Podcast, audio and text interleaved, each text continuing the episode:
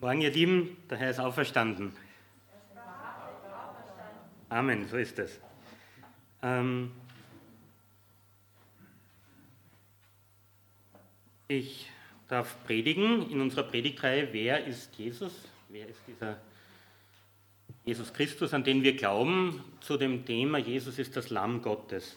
Das ist ein bisschen, äh, weiß nicht, ich kann mich nicht erinnern, dass ich sowas schon mal gemacht habe, vielleicht schon.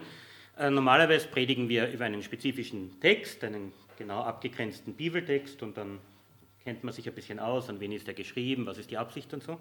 Manchmal predigen wir über einen Begriff durch die Bibel, ähm, Gnade vielleicht oder so, und dann fasst man mehrere Texte zusammen. Was ich noch nie gemacht habe, ist über ein Bild zu predigen, ein, eine Metapher, ein Vergleich sozusagen. Ähm, und das war, wie gesagt, ein bisschen ungewohnt, ähm, aber auch ganz schön, so zu schauen, wie dieses Bild in unterschiedlichen Facetten und Betonungen in der Bibel vorkommt. Jesus, das Lamm Gottes. Und weil es eben ein Bild ist, ein Vergleich, ne, ähm, habe ich gedacht, vielleicht stimmen wir uns ein bisschen ein ähm, auf diesen Vergleich und schauen wir an, was es da tatsächlich für Bilder im wortwörtlichen Sinn gibt, die Jesus als das Lamm Gottes darstellen. Wir schauen uns einfach ein paar von denen an. Können wir das erste sehen? Das ist eine Darstellung, die viele von uns wahrscheinlich schon gesehen haben. Das Lamm, äh, in vielen Kirchen wird so dargestellt, ähm, es hat so ganz kess irgendwie das Vorderbein um dieses Kreuz herum äh, gelegt. Also mir gefällt das immer ganz gut, wie das äh, darüber gelegt ist. Und also eben der, der Heiligenschein mit dem, mit dem Kreuzsymbol auch. Und das Kreuz ist auch eben dieser, auf diesem Stab oben, den das Lamm hier hat. Und die Fahne, habe ich gelernt, ist die Auferstehungsfahne. Symbolisiert also die Auferstehung des Christus. Ähm, in der Form sehen wir es wirklich in jeder zweiten Kirche, kann man sagen. Ähm, vielleicht schauen wir uns das nächste Bild an.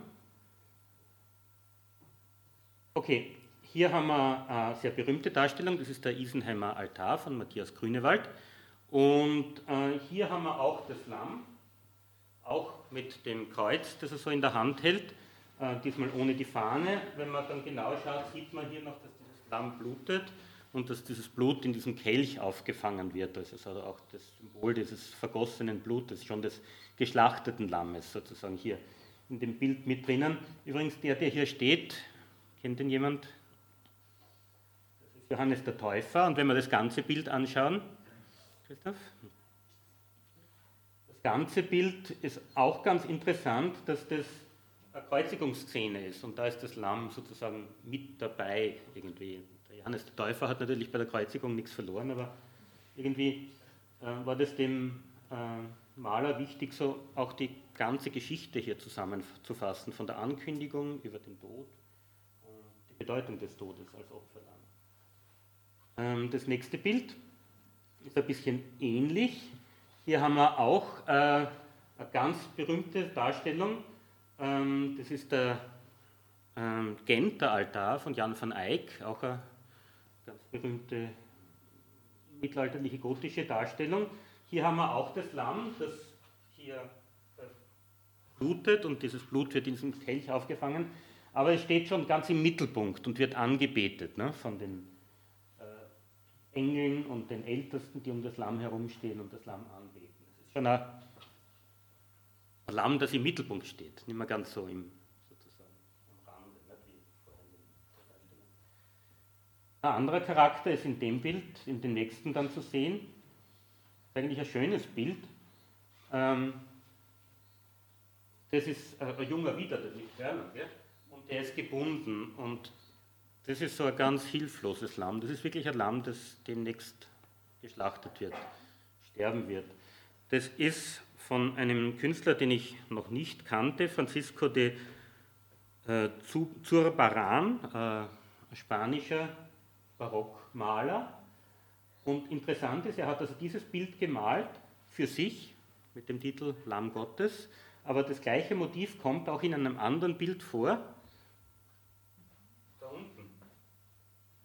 ganz interessant, es ist ein äh, eine also eine Geburtsdarstellung, Jesu Geburt, nicht?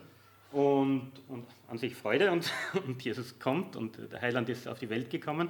Aber die Hirten bringen dieses kleine Lämmchen hier mit. Und ich glaube, der Künstler wollte andeuten, dieses kleine Baby hat einen Auftrag sozusagen. Es wird das Lamm Gottes sein, das für uns hingegeben wird.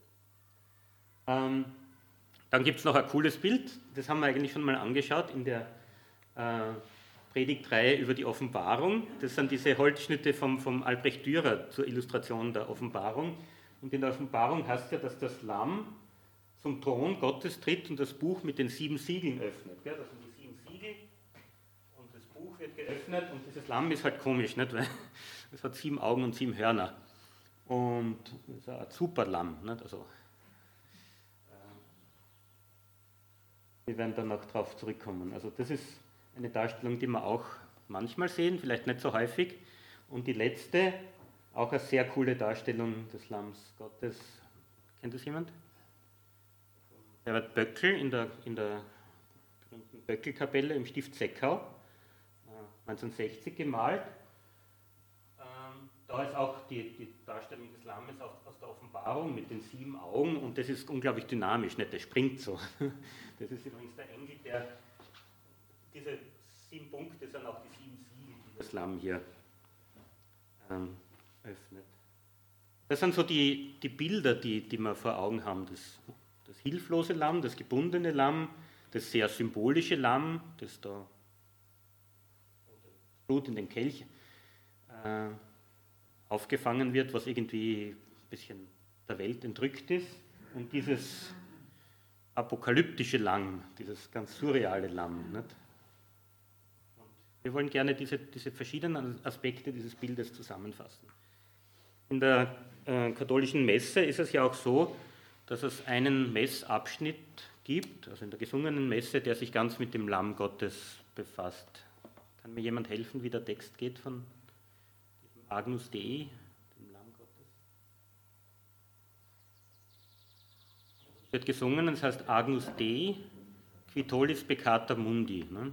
Miserere nobis. Lamm Gottes, der, genau, dass die Sünden der Welt trägt. Erbarme dich unser, ne? dass die Sünden der Welt trägt. Wir werden auch darauf zurückkommen. Ich finde es gar nicht schlecht, dass das ganz regelmäßig auch genannt und betont wird, was Jesus getan hat. Das Lamm, wo kommt denn das in der Bibel vor? Naja, das Erste, was dann wahrscheinlich einfällt, sind die, die Bezüge im Alten Testament. Ähm, natürlich waren die, die, Israeliten in der damaligen Zeit ein, ein Volk von Schafhirten und, oder Hirten generell und Schafe und Lämmer haben eine große Rolle gespielt, aber ganz ähm, besonders tritt es eben in Erscheinung bei dem Auszug aus Ägypten, nicht, wo die Israeliten in Gefangenschaft sind und äh, als Sklaven unter den Ägyptern leben und Mose wird gesandt, um äh, zum Pharao zu gehen und zu sagen, mein Gott gebietet dir, dass du dieses Volk freilässt. Und Gott zwingt diesen Pharao, der um nichts in der Welt nachgeben möchte, das Volk gehen zu lassen. Und das letzte Instrument sozusagen, das Gott hier anwendet, ist wirklich sein Gericht, seine Strafe in einem gewissen umfassenden Sinn, so wie Jesus einmal als Richter kommen wird. Er geht durch das ganze Land und richtet die, die verdient haben, sozusagen, die von ihm nichts wissen wollen. Aber einen Teil der Menschen in diesem Land richtet er nicht, an denen geht er vorüber. Und das Wort Pesach heißt vorübergehen.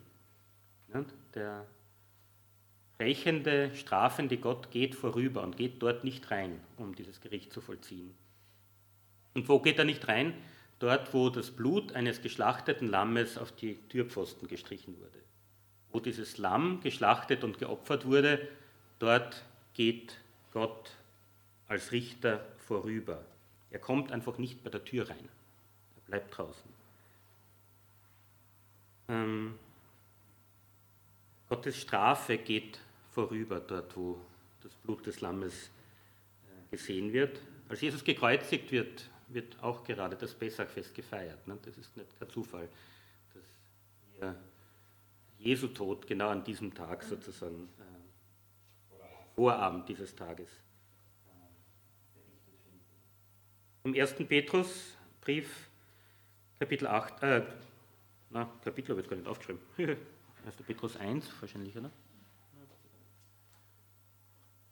Da heißt jedenfalls, ähm, ihr wisst, dass ihr aus euren nichtigen, von den Vätern ererbten Lebensweisen nicht um einen vergänglichen Preis losgekauft wurdet, nicht um Silber oder Gold, sondern mit dem kostbaren Blut Christi, dem Lamm ohne Fehl und Makel. Jesus ist dieses Lamm und wir, wir wissen schon oder hören schon und, und, wissen auch, dass hier das Opfer des Lammes eine Rolle spielt, aber darauf wollen wir im zweiten Punkt ein bisschen näher eingehen. Aber Jesus ist dieses Lamm ohne Fehl und Makel. Das war eine Bedingung für dieses Lamm, das geopfert wurde, dass es keinen Fehler hat, dass es keinen, keinen verwachsenen Fuß hat, zwei gesunde Augen, dass das ein gesundes, fehlerloses, makelloses Lamm ist, das geschlachtet wird. Denn nur dieser fehlerlose, makellose kann sozusagen die Fehler der anderen, die Mängel, die Makel der anderen auf sich nehmen. Wie ähm, Jesus zum ersten Mal den Johannes den Täufer trifft und sich von ihm taufen lassen möchte, da sagt Johannes der Täufer, also es heißt in Matthäus 3, Vers 13 und 14, zu dieser Zeit kam Jesus von Galiläa an den Jordan zu Johannes, um sich von ihm taufen zu lassen. Johannes aber wollte es nicht zulassen und sagte zu ihm, ich müsste von dir getauft werden und du kommst zu mir. Dem Johannes kommt es total komisch vor, dass Jesus sich, sich taufen lassen möchte. Warum? Naja, Johannes tauft eine Taufe zur Umkehr und zur Vergebung der Sünden. Ne? Und er fragt sich ganz zu Recht, bitte, wovon soll denn Jesus umkehren? Welchen falschen Weg hat er denn eingeschlagen? Welchen Irrweg geht er denn, dass er umkehren müsste? welche Sünden müssten ihm denn vergeben werden? Das ist ja eigentlich voll daneben. Ne? Warum soll ich ihn taufen, wenn dann er mich. Ne? Und er sagt, das passt nicht. Jesus ist doch, ich erkenne ihn gerade als den Makellosen, den Reinen, den einen, der von Gott kommt und der von Gott ausgegangen ist. Und bei der Taufe ist ja auch dann diese, diese große Bestätigung und Bezeugung des Wesens Jesu, wo diese Taube vom Himmel kommt und eine Stimme spricht, spricht, das ist mein lieber Sohn, an dem ich wohlgefallen habe. Jesus ist tatsächlich das Lamm ohne Makel, der Sohn, der von Gott ausgegangen ist. Der erste Teil, das Lamm, ist dieses makellose Lamm, dieses reine, dieses fehlerlose Lamm. Der, der Mensch, und Gott, der uns beides zeigt, was es bedeutet, Mensch zu sein und was, bedeutet, was es bedeutet, Gott zu sein. Ich glaube, wir haben das in den Darstellungen auch oft gesehen, dass dieses Lamm wirklich eigentlich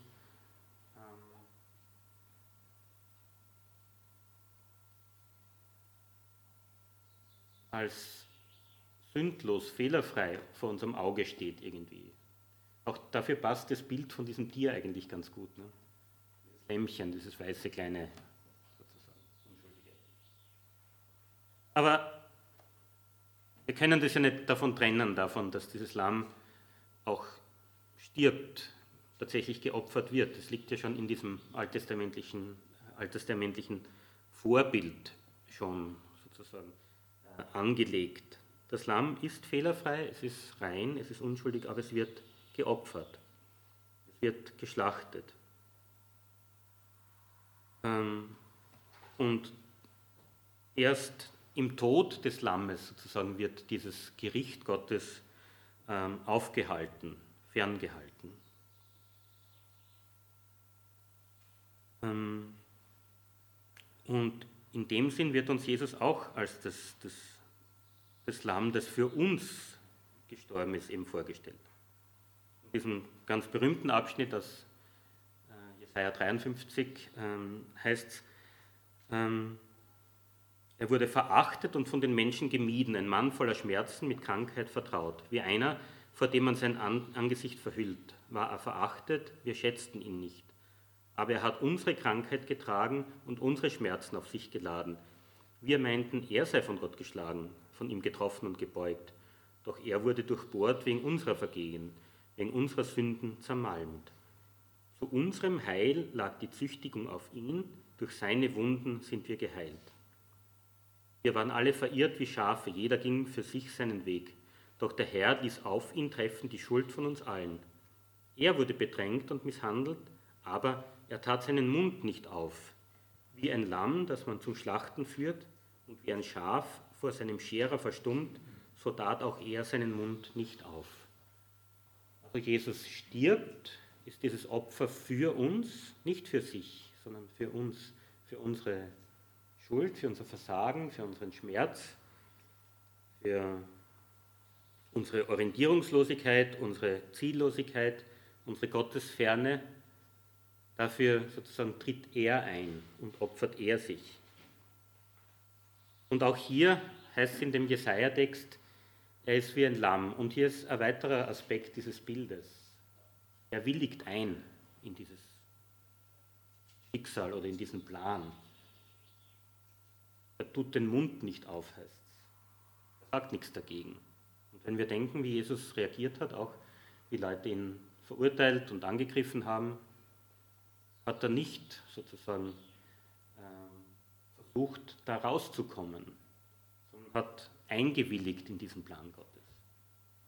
Er ist das Lamm, das gehorsam ist, das den Plan Gottes ähm, verwirklicht. Und jetzt ist es interessant, dass es heißt, wir hielten den für den Letzten. Wir dachten, so geht es einem, den, den Gott verlasst. So geht es einem, der es verdient hat schauen wir, dass wir, dass wir, dass wir anders durchs Leben gehen als der. Ne? Äh, machen wir einen weiten Bogen um diesen. Niemand folgt diesem leidenden Lamm, diesem sterbenden Lamm nach. Er wird verachtet und gemieden und man hüllt, verhüllt sein Gesicht vor ihm. Stimmt es? Niemand folgt ihm nach? Nicht so ganz, gell? Und das habe ich ziemlich interessant gefunden, wie ich sozusagen diesen Begriff Lamm äh, durch die Bibel äh, nachgegangen bin. Es kommt ja nicht so wahnsinnig oft vor. Im Alten Testament haben wir einige Bezüge, aber im Neuen Testament spricht eigentlich nur der Apostel Johannes von dem Lamm Gottes. Einmal im Evangelium und oft in der Offenbarung. Wir haben diesen Vers aus 1. Petrus gelesen, aber das war es dann auch schon im Neuen Testament dieses Bild vorkommt. Und einen von diesen Johannestexten möchte ich euch auch vorlesen. Johannes 1, Vers 29 bis 37 heißt es, äh, auch im Zusammenhang mit der Taufe Jesus. Jesu, wir haben das schon gehabt.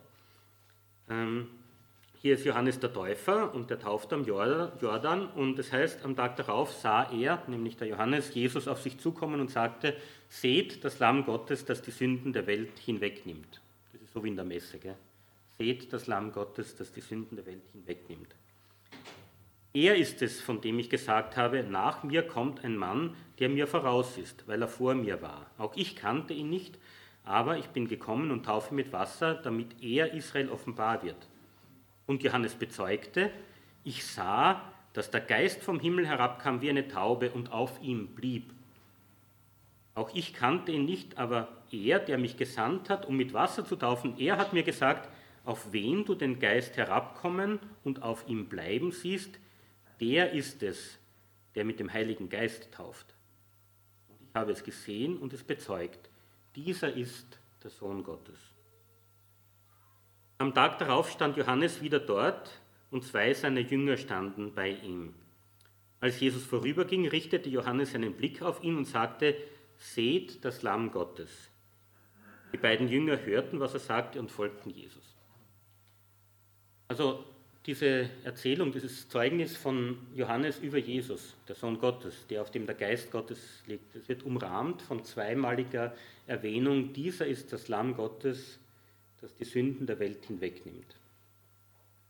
Ähm, jetzt habe ich mich fast gewundert, dass diese zwei Jünger, die da dabei stehen und das hörten, was er sagte, Jesus nachfolgen, nachdem Johannes sagt, er ist das Lamm Gottes. Ähm, wenn sie gesagt hätten, äh, wenn Johannes gesagt hätte, er ist der König von Israel, man gut nachvollziehen können, dass die, die nachgehen. Oder er ist der Messias, oder er ist der wahre Prophet, oder er ist, was weiß ich, der Sohn Davids, irgendwas. Ne?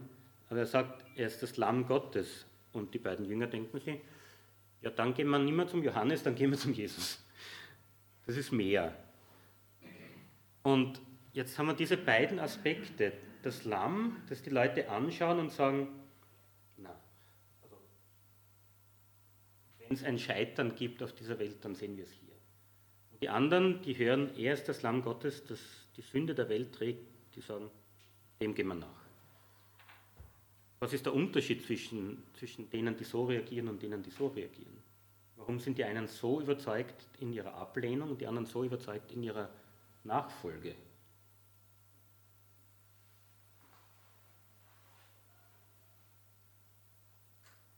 Also mir kommt vor, es muss daran damit zu tun haben, dass die verstehen, dass äh, Jesus wirklich nicht scheitert, sondern Gottes Willen tut. Irgendwas halt da ganz schrecklich. Ähm, boom. ähm,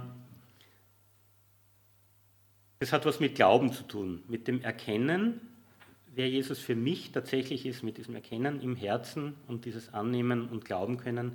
Jesus ist das Lamm Gottes auch für mich, für meine Schuld und für meine äh, Übertretung. Ich bin ja einer, der bei Filmen immer ziemlich weinen muss. der bei Filmen ziemlich weinen muss. Äh, und ich muss immer weinen, ähm, wenn jemand sich für andere hingibt, wenn jemand sich für andere opfert.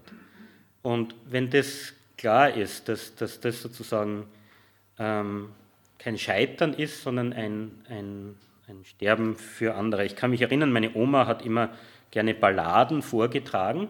Und es gibt diese Ballade von Theodor Fontane, John Maynard, wo der der Steuermann sozusagen auf dem Schiff am Eriesee unterwegs ist und dann äh, äh, bricht Feuer aus am Schiff und er muss aber diese Steuer festhalten, damit er irgendwie ans Ufer kommt. Und oh, ich habe immer, immer, immer geheult am Schluss, ne? Wenn er stirbt und die Passagiere äh, sicher das Ufer erreichen. Und wenn wir das empfinden und das nachvollziehen können, Jesus ist für mich gestorben, dann ist das, glaube ich, so dann gibt es nur 100% Ja. Und wenn wir das nicht erkennen und glauben können, dann gibt es eigentlich nur 100% Nein. Dieses Lamm Gottes fordert uns wirklich zu einer Entscheidung heraus. Glaube ich, dass er für mich das Lamm geworden ist oder glaube ich es nicht? Ich wünsche mir so und lade alle ein, diesen, diesen Glauben sozusagen zu ergreifen, ähm, dass wir dem nachfolgen können, Jesus Christus als dem Lamm Gottes. Also das Lamm ist das eine, das Opfer ist das andere und es ist wichtig, dass es mein Opfer ist, dass ich dieses Opfer im Glauben annehme. Aber es gibt dann an diesem, bei diesem Bild auch noch den Thron. Und das habe ich auch total spannend gefunden. In Offenbarung 5, da lesen wir ja, dass der Johannes in seiner Vision in den Thronsaal Gottes tritt und auf dem Thron sitzt Gott,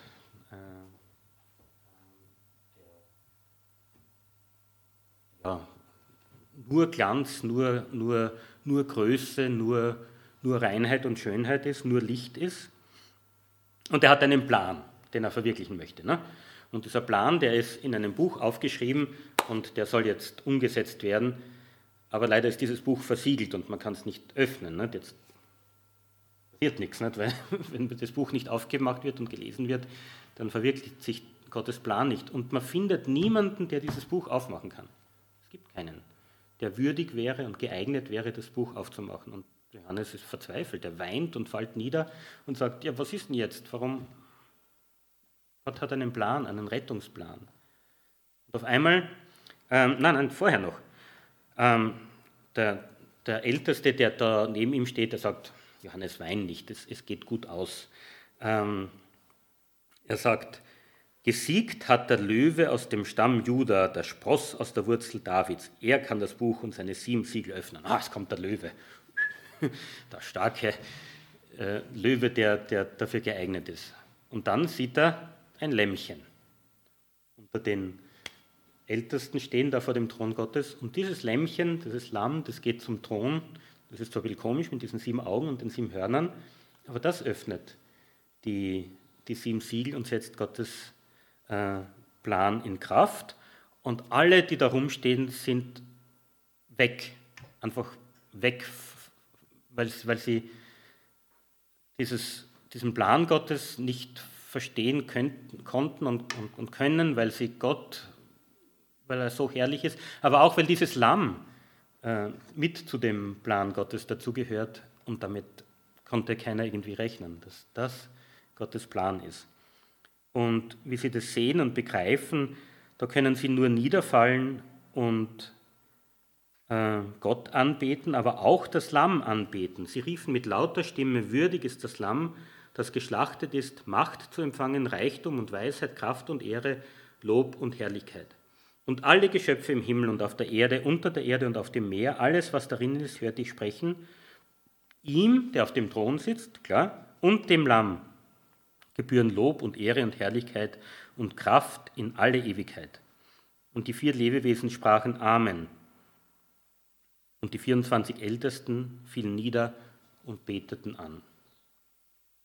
Dieses Lamm ist Jesus, wie er auf dem Thron sitzt, wie er herrscht in aller Herrlichkeit und äh, in dieser Form offenbart er sich und wird von allen verehrt und angebetet.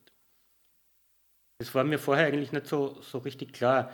Wir haben ein paar Bilder für Jesus in der, in der Offenbarung. Er wird dargestellt als ein Mensch, voll Herrlichkeit, mit goldenen Füßen und weißem Haar und strahlendem Angesicht und ein Schwert kommt aus seinem Mund, also so ein Bild voller, voller, voller Kraft und Dynamik. Ne?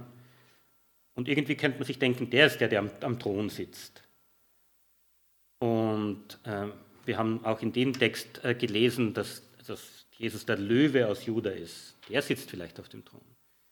Aber bis zum Schluss, bis zum letzten Kapitel der Offenbarung, ist es das Lamm, das auf dem Thron sitzt.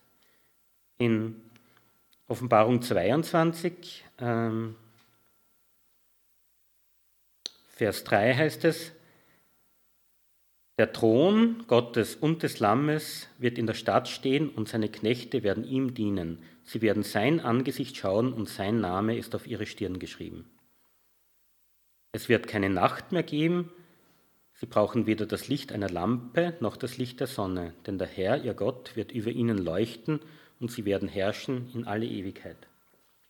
Das heißt, der, der herrschende Christus ähm, herrscht als Lamm.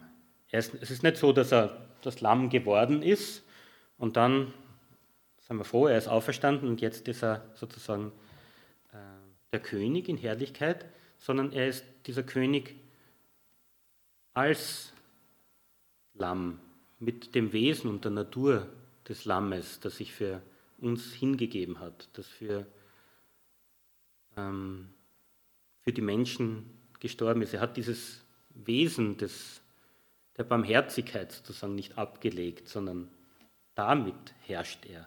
In dieser Form herrscht er.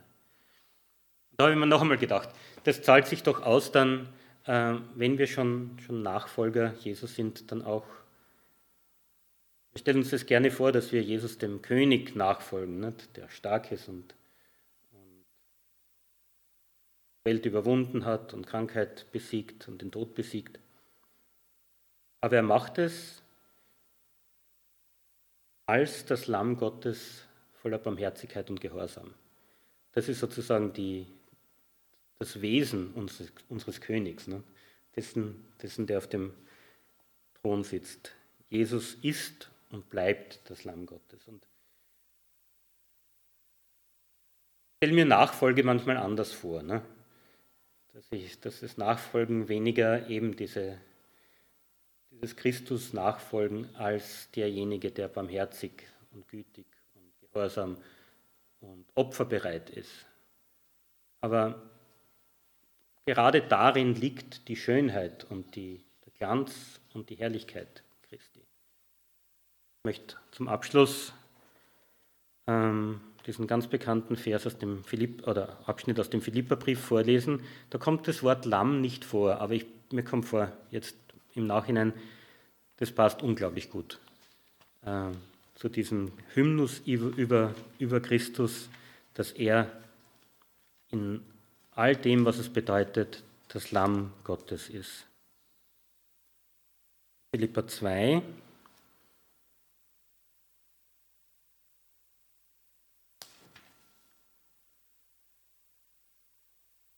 heißt, seid untereinander so gesinnt, wie es der Gemeinschaft in Jesus Christus entspricht. Er war Gott gleich, hielt, es aber nicht, hielt aber nicht daran fest, wie Gott zu sein, sondern er entäußerte sich und wurde wie ein Sklave und den Menschen gleich. Sein Leben war das eines Menschen. Er erniedrigte sich und war gehorsam bis zum Tod, bis zum Tod am Kreuz. Darum hat ihn Gott über alle erhöht und ihm den Namen verliehen, der größer ist als alle Namen, damit alle im Himmel, auf der Erde und unter der Erde ihre Knie beugen vor dem Namen Jesu. Und jeder Mund bekennt, Jesus Christus, das Lamm Gottes, ist der Herr zur Ehre Gottes des Vaters. Amen.